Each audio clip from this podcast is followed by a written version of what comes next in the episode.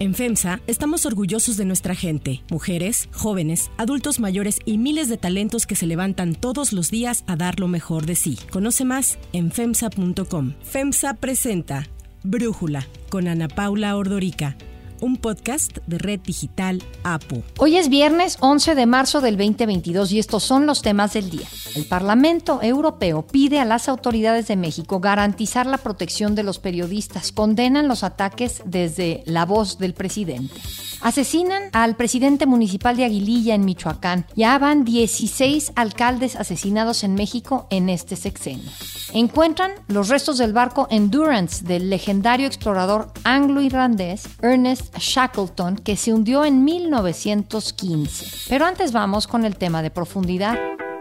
Hoy, hace exactamente dos años, fue cuando la Organización Mundial de la Salud, la OMS, declaró la pandemia por COVID-19. Así lo informó el director general Tedros Adhanom. We have therefore made the assessment that COVID-19 can be characterized as a pandemic. Pandemic is not a word to use lightly or Negocios, escuelas y las fronteras en todo el mundo cerraron para poder frenar los contagios a través del confinamiento. Justo surgieron palabras y conceptos que antes o usábamos muy poco o realmente no habíamos ni escuchado. Cuarentena, sana distancia, cubrebocas, gel antibacterial, inmunidad de rebaño, tapete sanitizante entraron en el vocabulario diario. Desde el 30 de enero, la OMS consideró que el virus SARS-CoV-2 y su transmisión era una emergencia sanitaria a nivel mundial. Y el 11 de marzo del 2020, cuando ya se catalogó como pandemia, habían más de 118 mil casos en 114 países y 4 mil muertos. Desde hace dos años hasta la fecha, hay más de 450 millones de contagios en el mundo, dejando más de 6 millones de muertes en el conteo de la Universidad de John Hopkins. Cifras que sabemos que son mucho menores que las reales, ya que contar enfermos y muertos por coronavirus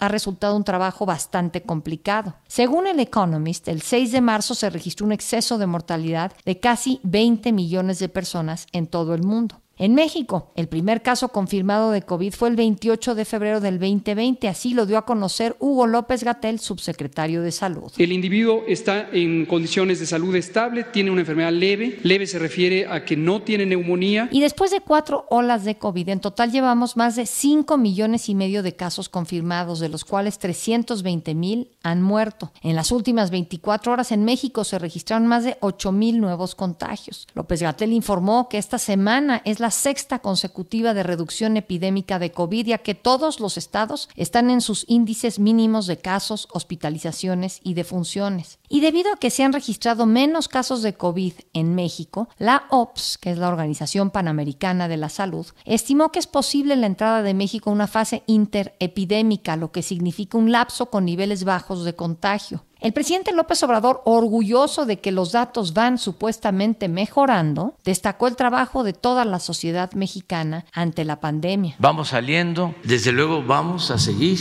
vacunando. Queremos este, seguir convenciendo a quienes no quieren vacunarse. Afortunadamente en México es poco el porcentaje. Sin embargo, México es el noveno país a nivel mundial de mortalidad por el virus al tener 250 muertes por cada 100.000 habitantes. También somos el país número 25 en muertes, pero el 25 de solo 30 países analizados. Y las defunciones esperadas para México en el 2021 eran de más de 1.400.000, sin embargo la cifra fue de más de 2 millones, así que tenemos un exceso de muerte de más de 660.000. Según de la OPS, todavía no formamos parte de la lista de los 14 países latinoamericanos que han logrado tener una población vacunada del 70%, como si lo han sido Chile, Perú, Brasil o Ecuador. En México, más de 7 millones de personas tienen ya su esquema de vacunación completo, pero menos de 6 millones recibieron la dosis de refuerzo. El director de Gobierno Digital de la Agencia Digital de Innovación Pública de la Ciudad de México, Eduardo Clark, dijo que hay un plan para la vacunación contra COVID en centros de salud de SEDESA, el ISTE y el IMSS, en la que cada dependencia va a establecer tanto fechas como el tipo de dosis a aplicar. A nivel regional, los números tampoco son tan agradables, pues faltan más de 240 millones de personas en ser vacunadas en América Latina y el Caribe. La directora de la OPS, Carissa Etienne, dijo que el continente americano ha sido uno de los más afectados por el virus. The Americas have been disproportionately impacted, with more than 2.6 million lives lost, and we reported the most COVID deaths out of any other region in the world. Y Pfizer informó el miércoles que está llevando a cabo un estudio de fase media y final de su pastilla contra COVID para niños de 6 a 17 años y para adultos de alto riesgo. Se estima que el medicamento tenga una efectividad del 90% para prevenir hospitalizaciones y muertes. A pesar de que las cifras mundiales de contagios van a la baja, Antonio Guterres, secretario general de la ONU, recalcó que la pandemia de COVID no ha terminado. Agregó que podría extenderse todavía más por la desigualdad en la distribución de las vacunas porque aumenta la posibilidad de más variantes en el mundo. En el mismo sentido, Tedros Adhanom dijo a propósito de los dos años de la pandemia que esta no va a desaparecer en ninguna parte hasta que sea batida en todos los países y regiones. El análisis. Para profundizar más en el tema, agradezco al doctor Alejandro Macías, médico infectólogo, excomisionado contra la influenza, platicar con nosotros. Doctor, siento que ya estamos con esta idea de que ya quedó atrás la pandemia y quería preguntarte si tú estarías de acuerdo, ya no vendrán más variantes, ya, ya pues tendremos que aprender a vivir con esta situación? Eh, mira, Ana, primero una nota de optimismo. ¿eh?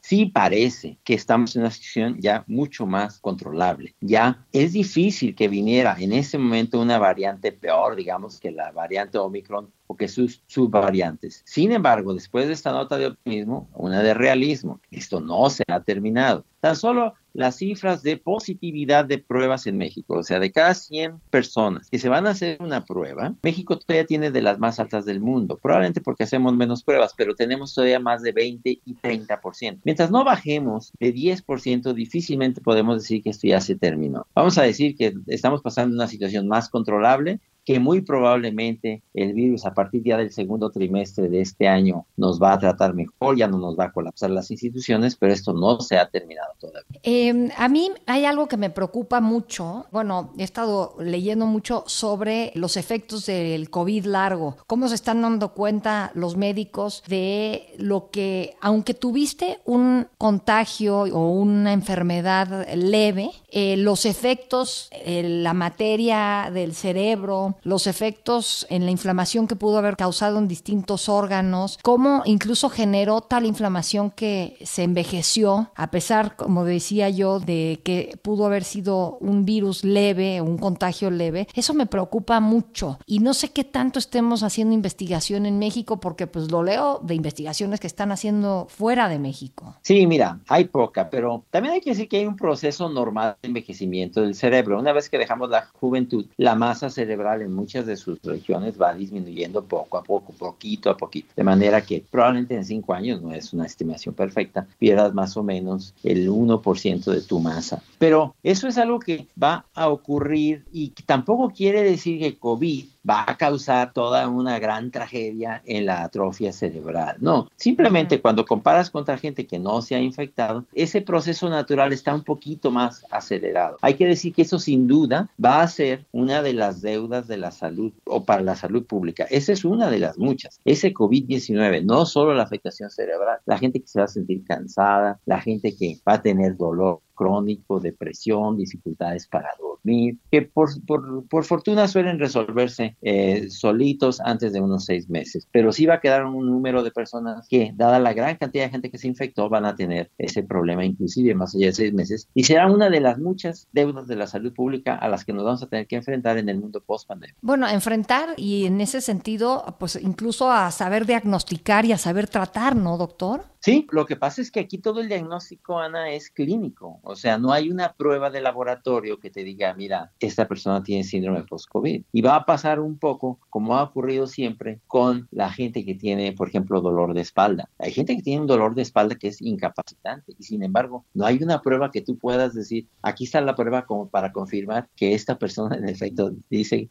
tiene lo que dice tener. Y va a ser lo mismo en COVID-19. ¿eh? O sea, no va a ser fácil, más allá de la clínica, de decir, no, pues usted tuvo COVID y tiene estas manifestaciones, entonces tiene el síndrome post-COVID, que es una manifestación meramente clínica, va a ser muy difícil tener pruebas de laboratorio. Hasta en este momento no hay pruebas que te digan, a ver, esta persona tiene síndrome post-COVID soportado por pruebas para clínicas, digamos. Todo va a ser clínico y sí, por desgracia va a ser mucha gente. Súmale eso a toda la deuda que vamos a tener de gente que no manejó bien sus enfermedades crónicas porque estuvo encerrada, de gente que tiene enfermedades crónicas degenerativas que fueron avanzando sin tratamiento, de esquemas de vacunación que no se complementa, que no se completaron. Hasta gente que dejó de ir al dentista o a como este consultas médicas de rutina, pues por la pandemia, ¿no? Sí, yo ya lo estoy sintiendo, ¿eh? yo veía mucha gente con COVID, en la medida que empieza a bajar el COVID, la gente empieza a salir y empieza a sus mismas dolencias de siempre, a decir, ay, doctor, yo tengo dos años encerrados, pero mira, aquí estoy otra vez. Eso lo vamos a ver, ¿eh? Y va a haber una gran deuda en muchas áreas, tú dices el dentista, en los oncólogos, en la gente con diabetes, en la gente que no se puso sus vacunas, los niños. No, va a haber una gran deuda y vamos a tener que enfrentar a todo eso. ¿Cuál crees, desde tu punto de vista, doctor, eh, cuál ha sido el mayor aprendizaje que has vivido a raíz de esta pandemia? Mira, yo creo que el aprendizaje es que tenemos que tener un mejor sistema de salud. El aprendizaje es que las cosas pasan por algo. No nada más fue en México, ¿eh? todo el mundo aprendió eso. Que si no estamos preparados, una pandemia que la va a volver a ver en el futuro nos va a hacer el mismo daño o más que esta. Entonces, el aprendizaje es la mejor manera de enfrentar la futura pandemia que tarde o temprano va a haber es tener un mejor sistema de salud, un sistema de primaria de atención mejor, hospitales mejor abastecidos, con personal mejor calificado, con más y mejores terapias intensivas. Y algo muy importante, y ahí sí yo creo que en México se está haciendo muy bien, tratar de que los países vuelvan por lo menos regionalmente a fabricar vacunas, porque todos se lo dejamos a dos o tres centros de vacunación en el mundo y cuando esto vino, muchos países nos quedamos sin producción de vacunas. Creo que eso ya se está subsanando, pero hay muchísimas lecciones. Creo que ese es el mayor aprendizaje.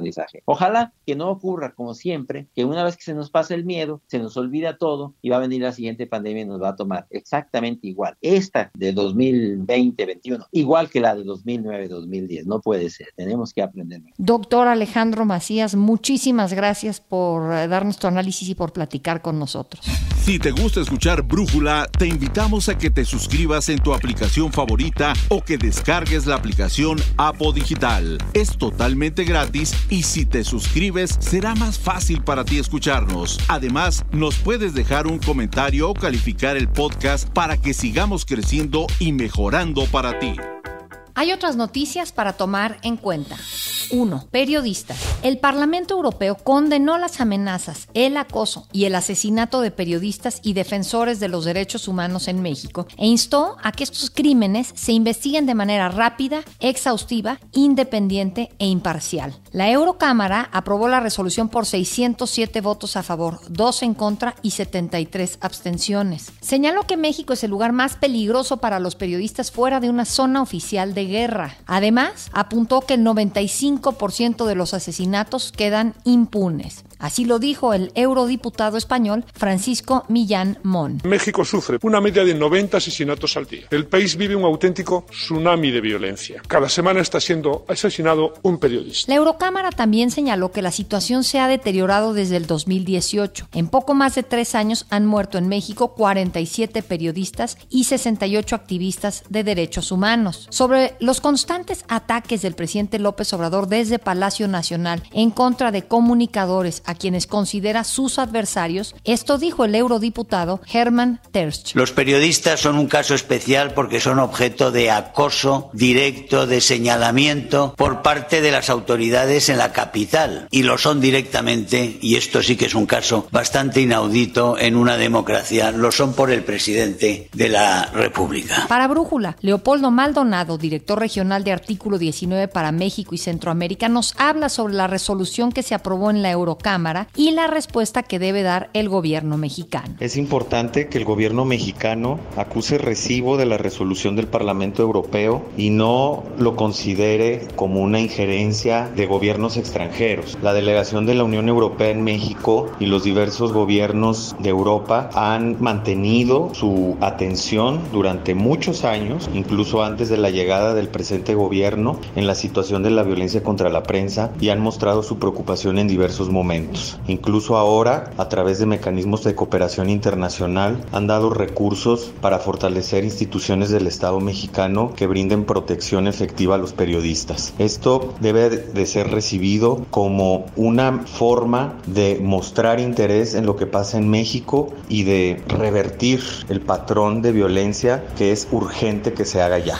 2. Aguililla. César Arturo Valencia, alcalde de Aguililla, Michoacán, fue asesinado ayer en la tarde a tiros. El alcalde estaba fuera de un campo de fútbol en la cabecera municipal cuando una persona le disparó. Valencia Caballero estaba saliendo de una reunión con funcionarios del gobierno federal. El párroco de Aguililla, Gilberto Vergara, así habló del asesinato. Venía en su vehículo de la presidencia y venía solo y al parecer lo detuvieron. Seguramente se arrimaron a platicar con él y lo balearon hasta ahorita estamos aquí. No hay nada que nos indique que haya sido un movimiento, pero el carro está estacionado. Los impactos fueron dos en el pecho y uno en el cuello. Un acontecimiento realmente lamentable. Apenas en febrero pasado, cientos de militares y policías llegaron a este municipio para tomar el control, ya que Michoacán, en especial Aguililla, ha sido escenario de una prolongada lucha entre los Viagras o Cárteles Unidos y el cártel Jalisco Nueva Generación. Con la muerte de Valencia Caballero ya son 10 16 alcaldes asesinados en lo que va del sexenio, cifra 23% mayor a los homicidios ocurridos en los seis años de Peña Nieto. 3. Endurance. Una expedición de investigación que salió desde Sudáfrica en febrero pasado confirmó haber encontrado los restos del Endurance, el barco del legendario explorador anglo-irlandés Ernest Shackleton, que se hundió en 1915. La expedición, bautizada como Endurance 22, encontró 100 años después de la muerte de Shackleton el barco a una profundidad de 3.008 metros en el mar de Weddell, en el Océano Antártico, en buen estado. En 1914, Shackleton inició la travesía con la que buscaba ser el primero en cruzar la Antártida a través del Polo Sur. Implicaba un recorrido de cerca de 3.000 kilómetros, pero algunos meses después, el barco quedó atrapado en un banco de hielo que lo perforó y hundió. La expedición se convirtió en una misión de supervivencia. Shackleton salió en busca de ayuda y logró rescatar con vida toda la tripulación. Su historia es recordada hasta hoy como un viaje heroico. La búsqueda del Endurance ha sido descrita como el naufragio más desafiante del mundo. Así lo explicó el historiador británico Dan Snow. We found one coherent wreck that looks so like those images that we have of Endurance in late 1915 just before it sank. It is a dream come true. Utilizaron tecnología de punta, incluidos dos drones submarinos, para explorar la zona descrita por el propio Shackleton como la peor parte del peor mar del mundo. Yo soy Ana Paula Ordorica. Brújula lo produce Batseba Feitelson. En la redacción, Airam Narváez. En la coordinación y redacción, Christopher Chimal. Y en la edición, Omar Lozano. Los esperamos el lunes con la información más importante del día. Que pasen un muy buen fin de semana. Oxo, Farmacias ISA, Cruz Verde, Oxo Gas, Coca-Cola FEMSA, Invera, Torrey y PTM son algunas de las muchas empresas que crean más de 245 mil empleos tan solo en México y generan valor como parte de FEMSA. FEMSA presentó Brújula con Ana Paula Ordorica un podcast de Red Digital APO.